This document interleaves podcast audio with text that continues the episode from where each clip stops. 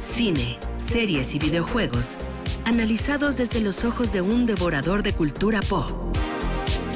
Jueves de Palomitas con Julio César Lanzagorta en Trion Live. 11 de la mañana con 38 minutos y en su gustada sección Jueves de Palomitas ya está con nosotros Julio César Lanzagorta. ¿Cómo estás, Julio?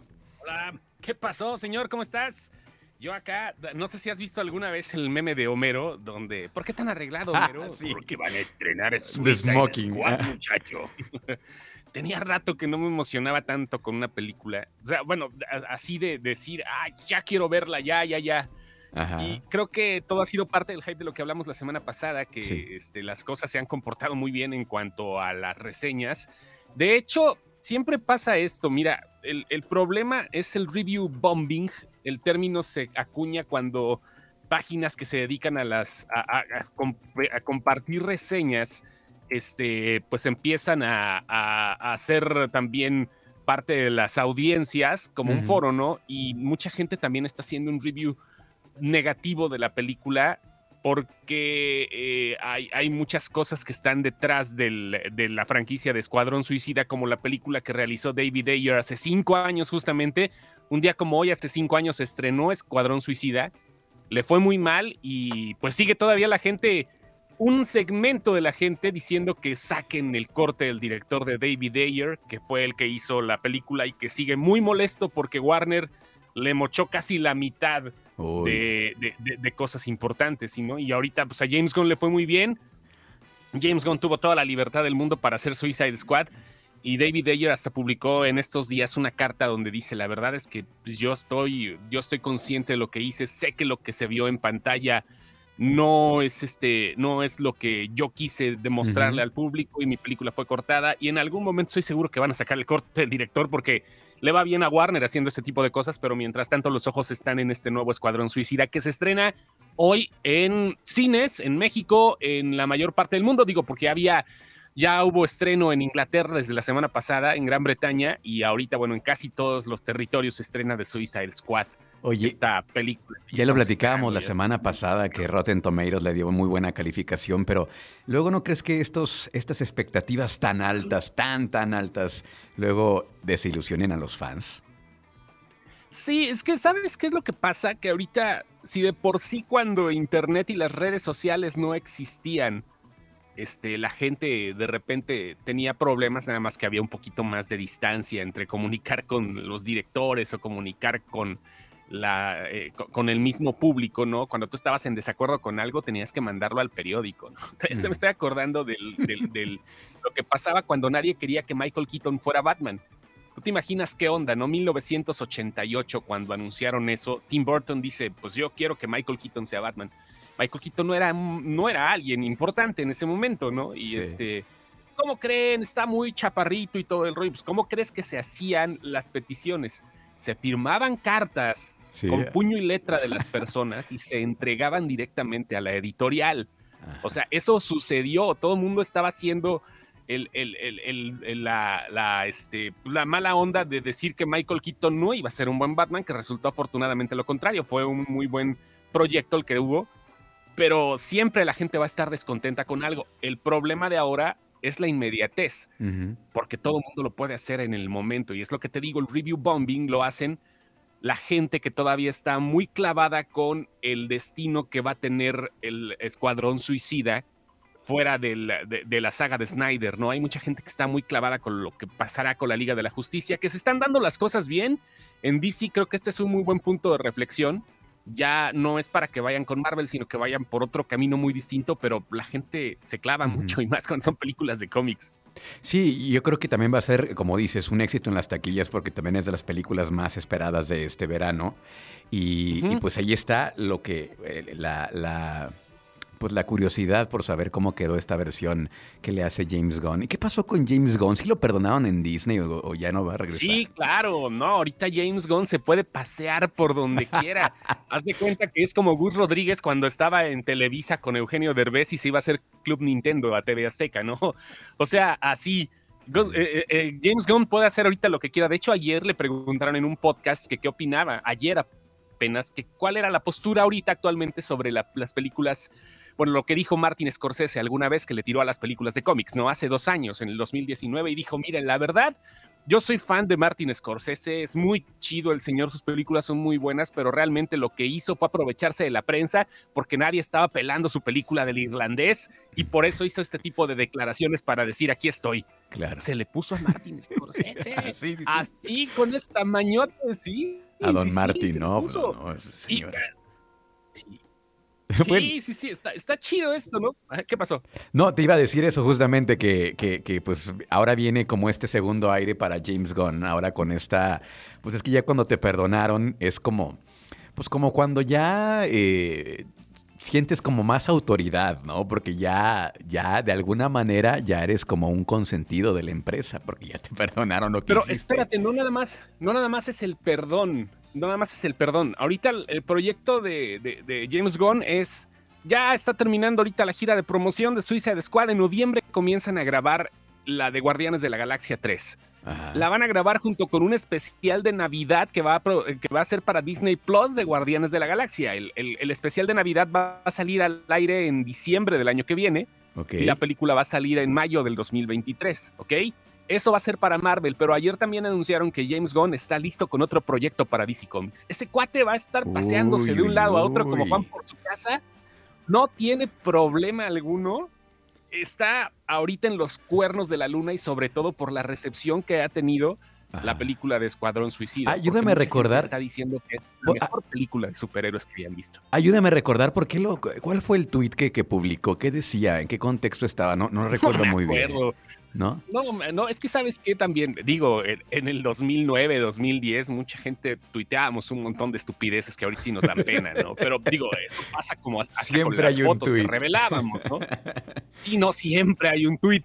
Pero este, eso pasa hasta con las fotos que revelamos, ¿no? Cuando de repente dices, ay, no manches, ¿cómo voy a tomar esta foto? Que afortunadamente no había redes sociales. Cuando comenzaron las redes sociales, nosotros bien ingenuos, pensábamos que esas cosas no iban a conservarse, ¿no? Que esas cosas iban a ser volátiles, cuando nos costó mucho trabajo, y hablo en general, saber que el Internet no perdona y que todo eso que vamos a poner en algún momento va a funcionar para que algunos años después sea utilizado en nuestra contra. Siempre va a pasar eso. Pero tardamos en aprender y fue lo que le pasó a James Gunn y lo que le ha pasado a mucha gente que seguramente se le ha pasado borrando tweets de antes. hay muchas personas. Yo, yo, yo me incluyo. yo, no me, yo no me he puesto a revisar lo que publico realmente porque, o lo que haya publicado porque digo, ah, total. Pero quizás en alguno de esos momentos sí haya algo que me tenga que avergonzar por lo mismo. Sí. No, es la excusa de siempre que eran otros tiempos, quizás sí, pero no va por ese lado, sino más bien que éramos más éramos más ingenuos y penitentes, ¿no? O sea, sí. Y la sociedad era más tolerante también, ¿no? sí, estamos muy de mira, no era más tolerante. Sí, sí, sí. No, y ahorita cualquier cosa que pongas y que no y que no furule, pues ya está muy cañón, ¿no? Está muy complicado. Bueno, eso, eso en cuanto a cine, entonces ya esta noche se estrena El Escuadrón Suicida de James Gunn. seguramente allí estarás. La tardecita, los boletos ya. Ahí estarás. Ya, yo ya estoy acá listo. Ya, ya, ya estoy listo. La gente, sí, sí, sí. Ya, ya, ya estoy listo, estoy puesto para ver lo nuevo del Escuadrón Suicida y estoy emocionado como el buen ñoño que soy, por lo mismo, y viene un, viene un fin de año muy interesante en cuanto a películas de superhéroes, Spider-Man 3, Venom contra, que, acaba de salir el, el tráiler de Venom, y ahora sí se ve contra Carnage, el enemigo natural del simbionte, este, estoy viendo también el, el, eh, el proceso que llevará Marvel con Shang-Chi, con este eh, con los Eternos, que son las dos cosas que vienen, y por parte de la televisión, las series de Disney Plus, las que llegan son What If, se estrena el 11 de agosto, que son, son, series animadas para ver qué es lo que pasaría con el universo Marvel. Se estrena también la serie del Ojo de Halcón de Hawkeye, este, heredando ya las flechas, y también se estrena eh, la serie de Miss Marvel, que es una heroína relativamente nueva, es una chavita que se llama Kamala Khan, no es Kamala Harris como la vicepresidenta, no Kamala Khan. La chava esta es una, es, es una este, descendiente de afganos, es una superhéroe musulmán que tiene, las, que, tiene la, la, oportunidad de gozar las cosas que hace la capitana Marvel, ¿no? Y por ahí va, por ahí va, se pone Miss Marvel por lo mismo, que es admiradora de Carol Danvers. Es un relajo muy chido, Marvel viene con otra etapa muy diferente a lo que hemos visto, porque ahora sí ya son cuestiones más cósmicas y temporales, pero viene bien el cine de superhéroes el año, e, en este año, todo lo que resta. Que ya lo habíamos dicho después de What If, cualquier cosa puede pasar, ¿no? Cualquier cosa, cualquier cosa. Un rato vamos a ver al Capitán América con cola o algo así. Sí, bueno, hablando, hablando ya de plataformas de entretenimiento, fíjate que eh, yo que soy fan de estos temas de los ovnis y de los, los aliens, y, porque yo sí creo que existen, este, me puse a ver esta serie que se llama OVNIS, Proyectos de Alto Secreto Desclasificados. bueno, es aburridísimo aburridísimo. Traen unas animaciones que parece que las hicieron en 1999, con unos gráficos muy chafas, la verdad. La, la narrativa es muy lenta. Este, la, no, no, no, no, no, no le encontré como algo que me enganchara, no tiene emociones, aburridísimo, aburridísimo. Así que pues esa no la recomiendo. Pero entonces me puse a ver la segunda temporada de Toys That Made Us me puse a ver el, capítulo de los Transformers. Si son fans de los Transformers, no se lo pueden perder. Es el, es el, el, génesis de los Transformers, cómo nacieron, quién escribió las biografías, cómo están conectados unos con otros. Yo no me acordaba, por ejemplo, que en los 80 había una, una marca que era la competencia de Bandai. Eh, perdón, de Hasbro, que era Bandai, que también sacó algo, algo de Transformers, pero que no funcionó que eran muy chafas, unos, unos transformes pero más sencillitos, más, más básicos. Con rebaba, ¿no? Sí, y este, un montón de datos, de datos bien interesantes de, desde que se concibieron estos, estos productos en Japón, la verdad no se lo pueden perder. Y luego empecé a ver el siguiente capítulo, que es el de My Little Pony, pero ahí me quedé dormido. Ahí sí de plano ya no aguante. Así es que yo sí les recomiendo que vean el, el de Toys That Made Us, que es la segunda temporada, y están varios, varios juguetes este, eh, donde explican cómo, cómo, se, cómo se concibieron, ¿no? Tómalas. Y hoy está bien padre eso, ¿eh? Y hablando de series, este, hablando de series no tan nostálgicas, South Park, ¿has visto South Park alguna vez en tu vida? Bueno, South Park tiene, tiene muchos detractores y mucha gente que lo sigue apoyando. Es una de esas cosas que todavía sobreviven del mal gusto de los años 90. Digo mal gusto no porque sea mala, sino porque, se, porque habla siempre, siempre tira cosas con la neta, ¿no? South Park. Muy ácidos. Este, siempre ha sido una, sí, muy ácidos, muy, muy, muy incisivos en cuanto a la crítica social, pero eso es, eso es bueno y mucha gente ya pensaba que estaban dando el último nombre. Acaba de salir una nota impresionante sobre esto, hablando de series de televisión, que South Park se puede ver, no me acuerdo si en HBO, pero bueno, sigue viéndose. ¡Hey, mataron a Kenny! ¿no? Bueno, ahora, acaban de saltar que los eh, creadores Trey Parker y Matt Stone cerraron un trato por 900 millones de dólares para seis temporadas más. 900 millones. 900 millones de dólares. Estás hablando, dices 900 millones de dólares, no te pones a pensar lo que harías con 900 millones de dólares. Eso estaba pensando. Son 900 millones de dólares para seis temporadas, ¿ok? Nuevos proyectos como un eh, filme spin-off que podría ser con alguno de los personajes de South Park, este, y 14 películas, o sea, 14 películas para Paramount Plus exclusivamente. Ah, Acaban de cerrar este trato, 900 millones de dólares. Creo que es uno de los tratos más cañones que se ha dado en la industria últimamente. Por, es, por un producto, no sé, o sea, no, no, no lo he visto para nada caduco, pero digo, este, pues, aquí está la onda, ¿no? Se acaban de embolsar todo esto y ya dependiendo de lo que hagan con esa lanita, este, pues, les, va a dar pie porque las películas son exclusivamente para Paramount Plus y son seis temporadas más, fíjate. Y mira, yo que me estaba quejando tanto de Paramount, que estaba muy aburrido su, su, catálogo, bueno, entonces quiere decir que poco a poco se van a ir haciendo de más cosas, más producciones, más cosas originales, ¿no? Sí, claro, claro, no, eso, eso, eso es de ley, así como va pasando, va evolucionando poco a poco con todo, ¿no? O sea, va evolucionando poco a poco como todo lo de la televisión y ahí está la prueba. South Park acaba de tener, repito, un acuerdo con Viacom, CBS, les van a pagar 900 millones de dólares, seis temporadas, 14 películas y también un spin-off que llegará, yo creo que a finales de mes, que digo, no es por hacer menos el trabajo, pero no es igual hacer una película animada como, no sé, como, las, como una de Pixar, a, animar cartoncitos como South Park, ¿no? El problema, ya sabes, ¿no? Como siempre son los temas, las cosas los que vayan contenidos, igual, sí, sí, Los contenidos, los contenidos. Seguramente dará de qué hablar. Oye, me estás platicando también de, de N. Shyamalan, de esta serie que también está muy buena, que la viste en, en, Apple TV.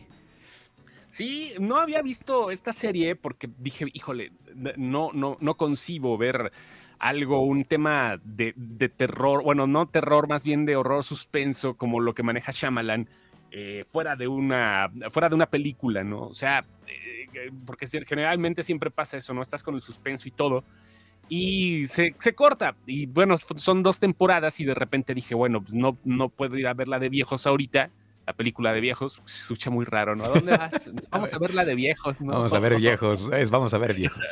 vamos a ver viejos. sí, se escucha muy extraño eso. Sí, sí, sí. Y, este, y, pues nos pusimos a ver acá, mi señora esposa y yo, Servant. La verdad es que me dio una grata sorpresa. Creo que es una de las de los experimentos más importantes que se han hecho últimamente en cuanto a series fantásticas y digo fantásticas, no, dices fantásticas y a lo mejor es fantasía, ¿no? Pero eh, como, como así de hadas y cuentos y todo eso. No, no, no, una fantasía terrorífica. Una pareja pierde a su bebé este, y le manejan como terapia que tenga un bebé falso, en lo que la esposa va agarrando la onda y se da cuenta que su bebé está muerto. Llegan y contratan a una niñera para este bebé falso, nada más por no dejar, el esposo lo hace, y de repente de un momento a otro el bebé está vivo.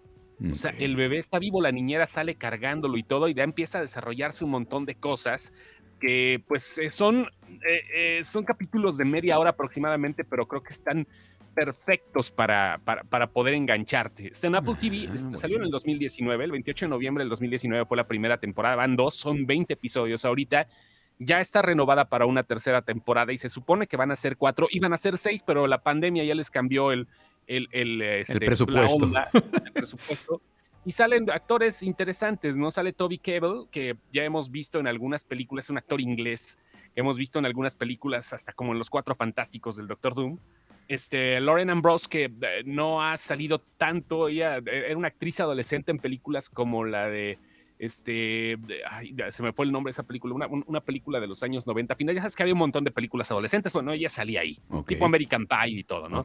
Sale una chavita que se llama Nell Tiger Free, Nell Tiger Free, el apellido está muy chido, Tiger Free. Tiger, libera al tigre. Y, la chavita ya había salido en Juego de Tronos, ¿no? El tigre libre, ¿no? Nell Tigre libre. Y es una chava que le hace muy bien, es la niñera, la servant, como le llaman, ¿no? Y sale Rupert Grint, que es el que alguna vez conocimos como Ron en Harry Potter. Este, mm, sale también del hermano de la protagonista. Y te vas dejando llevar por las cosas, porque no nada más es el misterio de cómo el bebé desapareció, sino todo lo que conlleva la familia, que él es un chef eh, importantísimo, este, que no, no cocina, sino simplemente se dedica a, aconsejar a los demás chefs, tiene su trabajo en casa normal.